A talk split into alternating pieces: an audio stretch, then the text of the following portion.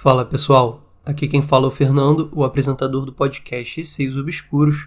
Esse é o nosso episódio de número 98. Não sei se vocês lembram do episódio do Halloween do ano passado, em que eu gravei histórias do terror da vida real, vamos colocar assim, né? Então é um terror não sobrenatural, envolvendo pessoas, coisas estranhas, mas não ligado ao sobrenatural, a pessoas mesmo. Eu queria fazer um outro episódio nesse estilo pro Halloween desse ano. Então eu preciso que vocês me enviem relatos relacionados ao terror não sobrenatural, ou seja, envolvendo pessoas, seja stalkers, pessoas te seguindo, histórias assim macabras nesse estilo. Então, quem puder enviar aí, tiver esse tipo de história, pode me enviar no e-mail mesmo, mas coloca no título Halloween para eu saber que esse tipo de relato é diferente do relato que eu costumo receber aqui no podcast. Eu acho que o episódio vai ficar muito legal se vocês enviarem aí os relatos. Quem quiser enviar relatos normais também, sobrenaturais, pode enviar aí para o e-mail receiosobscuros.gmail.com ou por direct no Instagram, arroba Receios Obscuros. Sigam o podcast para estarem recebendo sempre as atualizações dos novos episódios e entrem no grupo do Telegram. É só estar na busca Receios Obscuros. E agora vamos para o episódio. História número 1. São dois relatos, foram enviados pela Nathalie por e-mail. A Nathalie, ela enviou no episódio passado um dos relatos. Só que ela enviou dois e-mails, então eu não vi o outro e-mail. Agora eu estou lendo o outro e-mail dela, né? São relatos que eu não tinha visto ainda. E eu vou continuar aqui contando esses últimos dois relatos que ela enviou. Relatos número 1. Mamãe passou na cozinha. Esse relato aconteceu esse ano, faz mais ou menos um mês e foi bem rapidinho. Então, eu tenho um filho de 5 anos e foram pequenas coisas estranhas que envolveram ele. Certo dia, estava eu, ele e meu pai na sala de casa comendo. E da sala dá para ver a entrada da cozinha. Eu fui fazer algo no quarto que não me recordo, e ele ficou com meu pai na cozinha. Quando eu voltei para a sala, meu pai estava super assustado porque meu pai pediu para ele me chamar no quarto e ele disse: A mamãe acabou de passar na cozinha. Então chamou meu nome. Logo em seguida eu saí do quarto. E meu filho disse para mim que ele viu uma mulher passando na porta da cozinha e que parecia muito comigo. O meu filho começou a ficar muito assustado com qualquer coisa e começou a me dizer que o boneco dele estava se mexendo e assustando ele. Era um boneco do Hulk. Então seguiu o conselho da avó dele. Levamos ele numa benzedeira que rezou nele e disse que não tinha nada de errado com ele, que provavelmente era algo na casa. Bom, depois disso ele melhorou bastante e o boneco eu joguei fora. Relato 2: Dormindo ao meu lado. O outro relato também foi bem recente. O meu filho dorme no mesmo quarto que eu e o pai dele, porém a cama dele é bem ao lado da minha. Então, numa noite, mais precisamente umas duas da manhã, eu acordei com um barulho na porta do meu quarto. E quando eu virei, era o meu filho entrando, dizendo que tinha ido ao banheiro, mas que não precisava de ajuda, porque não tinha mais medo. Eu estranhei, mas aceitei e disse para ele: Vem deitar na sua cama. Quando virei para o outro lado para me deitar novamente, meu filho estava deitado do meu lado, já dormindo. Eu me arrepiei bastante, levantei, verifiquei a porta do quarto. Ela estava trancada, porém não consegui dormir mais nessa noite. Enfim, foram esses os relatos. Espero que gostem. Então, Nathalie, é obrigado novamente pelos dois relatos aí, né? Normalmente eu teria lido esses dois relatos no episódio passado, mas eu não vi o e-mail, né?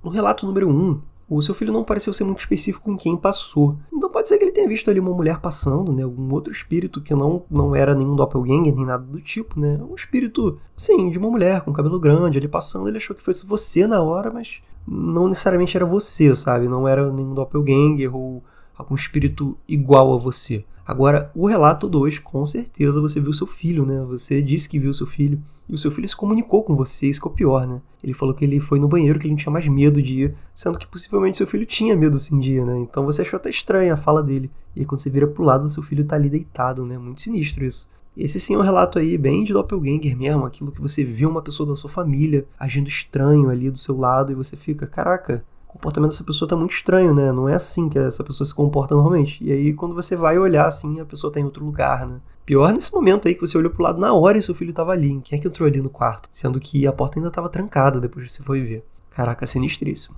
E agora a história número 2. As casas. Foi enviado pela Camila por e-mail. Olá, Fernando. Tudo bem? Desculpe, acho que o e-mail vai ficar meio longo. Meu nome é Camila, tenho 38 anos, moro em São Paulo fã de histórias sobrenaturais e do seu podcast.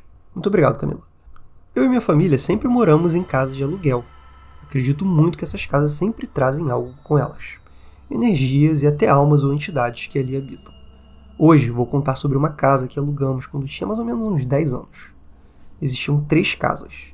A distribuição era mais ou menos assim: uma casa térrea e longa, com um quartinho no fundo. No mesmo quintal, subindo uma escadaria, dava para outra casa nos fundos. Atravessando um corredor, saía no fundo da minha casa, que tinha outra escada que dava para um terraço, onde foi fechado, pois a senhora que morava na casa de baixo foi pegar uma pipa para a molecada que estava enroscada e caiu na laje onde eu morava. Ela não morreu na hora, mas depois de uns dias morreu, lá no quartinho do fundo na casa de baixo. Ficamos sabendo disso pela nossa vizinha do fundo bem depois que nos mudamos. Esse fato já fazia uns anos. Na laje de cima ficavam todos os nossos brinquedos, bicicletas e coleção de bolinhas de gude de todas as crianças. E lá também existia um quartinho onde ficavam as caixas d'água. Esse quartinho era para mim o pior. Tinha um vitrozinho com os vidros quebrados e dava para um terreno baldio. A porta sempre batia com o vento. Então meu pai colocou um gancho para segurar, e mesmo assim ela fechava e abria sozinha. Os eventos aconteciam o dia todo aleatoriamente. As torneiras se abriam.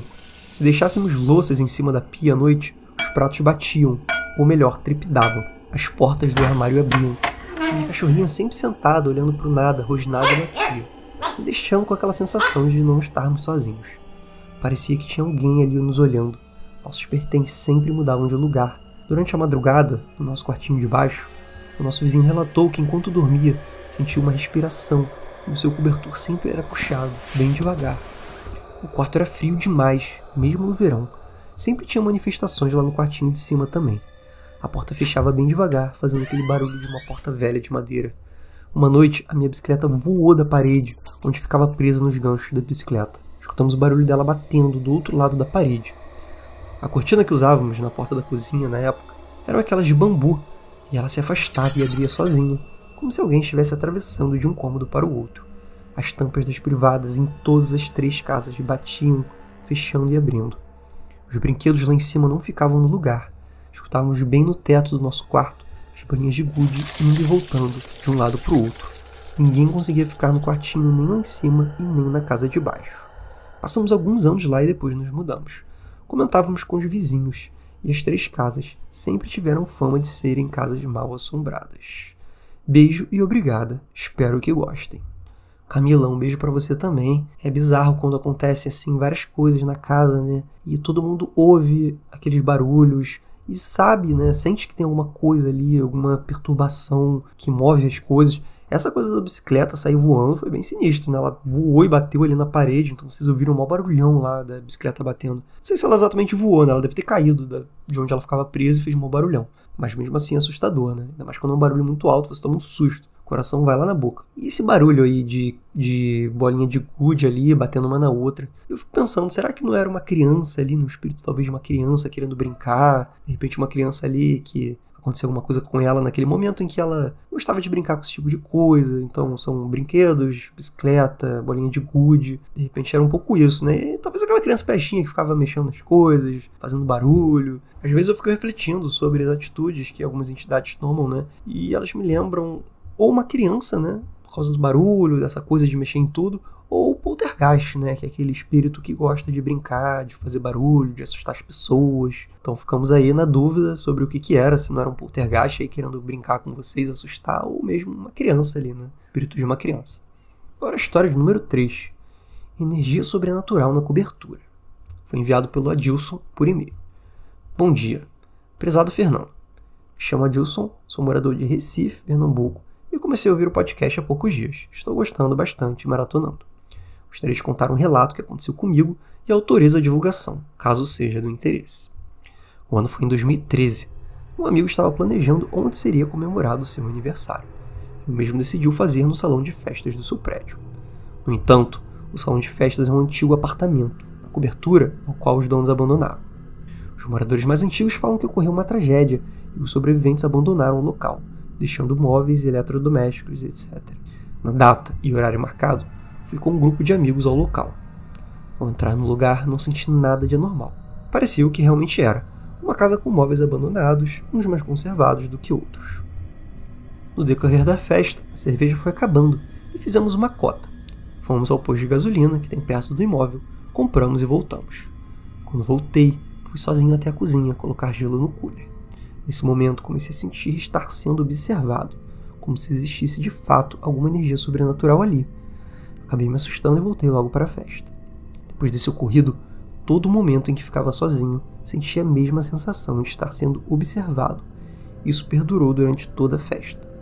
Com o passar das horas, muitas pessoas estavam indo embora, inclusive o aniversariante. Como ainda tinha muita cerveja, ele deixou que continuássemos bebendo e conversando. O que era uma festa acabou virando uma reunião simples entre amigos. Com o passar das horas, comecei a sentir aquela sensação sobrenatural, mesmo estando perto de outras pessoas, não só mais sozinho como antes. Então, um amigo mais antigo do aniversariante, e que frequentava a casa dele com mais frequência, começou a falar sobre o que havia ocorrido. Hoje eu não lembro quem havia morrido naquele local ou quantas pessoas, mas depois disso ninguém voltou a habitar o local.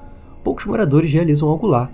A cobertura acabou se tornando salão de festas. No entanto, uma grande parte dos moradores evitava o local. Já estava de madrugada quando fui ao banheiro e senti aquela sensação mais forte.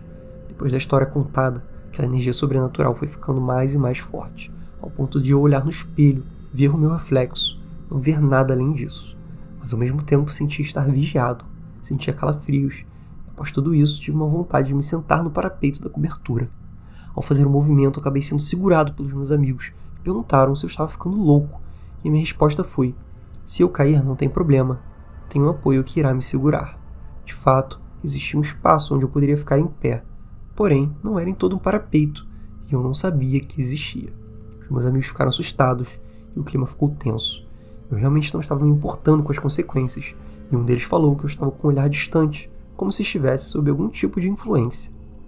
Não demorou muito para amanhecer. Enquanto o pessoal queria ir embora, eu queria continuar lá, mesmo que fosse sozinho. No entanto, fui com meus amigos, Enquanto estávamos no elevador, eu falei: Imagina se esse elevador parar. E o elevador parou. Nisso, tive uma crise de risos, onde a pessoa que havia contado a história teve raiva e quis me bater. Nisso, o elevador voltou a funcionar e saímos daquele local. Estava chovendo e fomos até o ponto de ônibus. Nisso, acabei me molhando e pensei: vou voltar na cobertura para me molhar. Como eu iria me molhar se já estava molhado? Era como se eu realmente estivesse num transe sem ter noção dos meus pensamentos. Quando fui me dirigir ao prédio para fazer o que minha mente mandava, eu olhei para a cobertura e vi uma escuridão. Todos os andares iluminados pelo sol, menos a cobertura, e aquela escuridão me deu medo. Nesse momento, era como se eu tivesse acordado do transe. Corri no sentido dos meus amigos e fui embora. Uma das coisas que mais me assusta nisso era o fato de eu lembrar tudo o que fiz, mas achar natural, não ter noção da gravidade. Eu não sei o que iria ver se estivesse voltado, mas tenho certeza que não estaria aqui, pois algo iria tirar minha vida ou me induzir a isso, pois a energia me queria naquele local. Isso aconteceu no dia das mães daquele ano, e além de Deus e meu anjo da guarda terem me salvado, acredito que a minha avó, que já morreu há anos, e era como uma mãe também me salvou. Essa história é verdadeira, e além dos que presenciaram os fatos, contei para poucas pessoas, pois o ocorrido realmente me assustou. Sempre soube que existem forças boas e ruins no mundo, e que essas forças podem induzir, mas jamais achei que poderia ser induzido. Eu não vou revelar o nome do prédio, pois posso estar expondo outras pessoas que moram e podem ouvir o podcast, mas autorizo a divulgação da história, assim como do meu nome. Um grande abraço e obrigado pela atenção. Adilson, um abraço para você, muito obrigado por enviar esse relato. Ficou bem detalhado aí o que você descreveu aí na sua história e foi bem sinistra mesmo, cara. Eu sempre digo aqui que os relatos que mexem com ou a nossa saúde mental ou mesmo a nossa própria vida, né, que foi o caso desse relato em que você você estava ali sob influência de alguma entidade, né, que estava ali controlando seus pensamentos, fazendo com que fosse natural para você fazer uma coisa que atentasse a sua vida, né? Então era alguma coisa muito ruim ali, que devia estar tá presa ali há muito tempo e qualquer pessoa ali que se aproximasse acabar sentindo ali aquela energia, né? De repente você tinha uma sensibilidade maior e aquilo conseguiu ele se comunicar de alguma forma contigo e mais que isso, né? Acabar causando uma certa influência em você para você fazer coisas ruins consigo mesmo. Ainda bem que o trânsito foi quebrado ali naquele momento, né? Que você estava voltando já, tudo molhado, e que alguma coisa te salvou aí, que você não sabe exatamente o que era, ou se era uma coisa, ou se eram várias que salvaram, mas ao mesmo tempo, realmente me pareceu foi quase um milagre ali, naquele momento você se tocar que estava sendo controlado e meter o pé dali. E você se lembrar de tudo que você fez também, mas achar natural, achei bem sinistro isso. Porque às vezes a pessoa, quando está em transe, ela não lembra, né? No seu caso, você lembra de tudo. Só que para você era normal, era ok. Não tinha nenhum problema em fazer aquilo. Então, realmente, me parece ter sido uma influência de uma entidade muito ruim. E agora a história de número 4, a irmã. Foi enviado pela Yasmin por e-mail. Olá, já enviei um relato que aconteceu comigo e acabei me lembrando desse e também senti vontade de mandar. Já ouvi metade do podcast, estou adorando. Sempre que eu lembrar de algum relato, vou mandar. Muito obrigado, Yasmin. Continue mandando relatos aí que ajuda muito. Esse acontecimento não tem muito tempo. Deve ter mais ou menos um ano. A minha avó tinha uma irmã que morreu antes de eu nascer e elas eram muito próximas. Minha avó sempre fala dela com muito carinho e sempre fica emotiva quando conta algo. Um dia, enquanto eu dormia, tive um sonho que minha avó dormia em seu quarto e essa tia estava em cima dela, com as mãos sobre o peito da minha avó. Eu acordei confusa por ter sonhado com a minha tia que nunca vi, só por fotos, e o fato de eu estar há um tempo sem falar sobre ela. Não lembro se contei para minha mãe ou não, só sei que não quis contar para minha avó, por ser um assunto que mexe muito com ela. Sei que no mesmo dia a minha avó foi à minha casa e começou a falar sobre coisas do dia a dia e como tinha sido a noite de sono dela. Ela contou que não conseguia dormir, pois estava com uma dor no peito que não deixava ela encontrar uma posição confortável para dormir e nem a deixava pegar no sono. Eu, lembrando do sonho, contei tudo a ela, que ficou descrente, pois para ela a morte só aparece em sonho quando não descansaram, ou seja, não é algo bom. Tenho três teorias. Ou era minha imaginação e mente fértil, ou ela veio para curar algo, ou um espírito ruim que veio para causar a dor no peito. Até hoje não sei. Yasmin, obrigado por mais esse relato. É difícil falar que foi uma coincidência, apesar de parecer muito, porque é isso, né? Coincidências são improváveis. Qual é a probabilidade de você sonhar com a irmã da sua avó tocando no peito dela e exatamente no mesmo dia a sua avó ir na sua casa começar a falar sobre coisas do dia a dia e acabar falando da noite de sono dela, em que ela sentia uma dor no peito, que não deixava ela ficar confortável. Então, assim, é uma coincidência, assim, bizarra, assim, muito improvável. Então talvez realmente o, o seu sonho tenha sido algum não sei se aviso, mas talvez alguma visão sua, né? Que você viu ali sua avó naquele momento de desconforto ali, com aquela coisa no peito. Não parece algo bom, né? Porque era uma dor, sua avó estava incomodada. Mas podemos aí acreditar na, na, melhor teoria possível de que realmente a irmã da sua avó estava ali curando alguma coisa. Realmente é complicado explicar, sem falar que pode ter sido simplesmente uma coincidência que você sonhou ali com a irmã da sua avó e acabou associando aí, por coincidência, nessa coisa aí que a sua avó disse que estava com uma dor no peito nessa noite. Realmente é uma coincidência bem provável. E galera, esse é episódio de hoje, espero que curtam. Não se esqueçam de enviar os relatos do Halloween, quem tiver. São relatos sobre terror não sobrenatural, ou seja, coisas que vocês. experiências que vocês tiveram com pessoas que assustaram vocês, aquela coisa bem assim estilo relato mesmo, sobrenatural, mas sem esse fator sobrenatural, ou seja, coisas que deixaram vocês com medo, assustados, teve todo aquele suspense, assim, de vocês não saberem que era, depois acabaram vendo que era alguém, uma pessoa, seja lá, entrando na sua casa, te seguindo, essas coisas assim, ou pessoas que vocês conhecem mesmo, às vezes também, né, tem relatos de pessoas que são bem assustadoras aí. Então é só para reforçar aí que não só existe o terror sobrenatural, mas o terror que mais dá medo mesmo é o terror que pode te machucar, que pode te afetar, que é esse perigo aí que a gente enfrenta no nosso dia a dia em qualquer lugar que a gente mora. Ah, e não se esqueçam também de colocar Halloween no título. Gente, continuem enviando seus relatos sobrenaturais para o e-mail receiosobscuros.gmail.com ou por direct no Instagram, arroba receiosobscuros. Um beijo a todos e até o próximo episódio.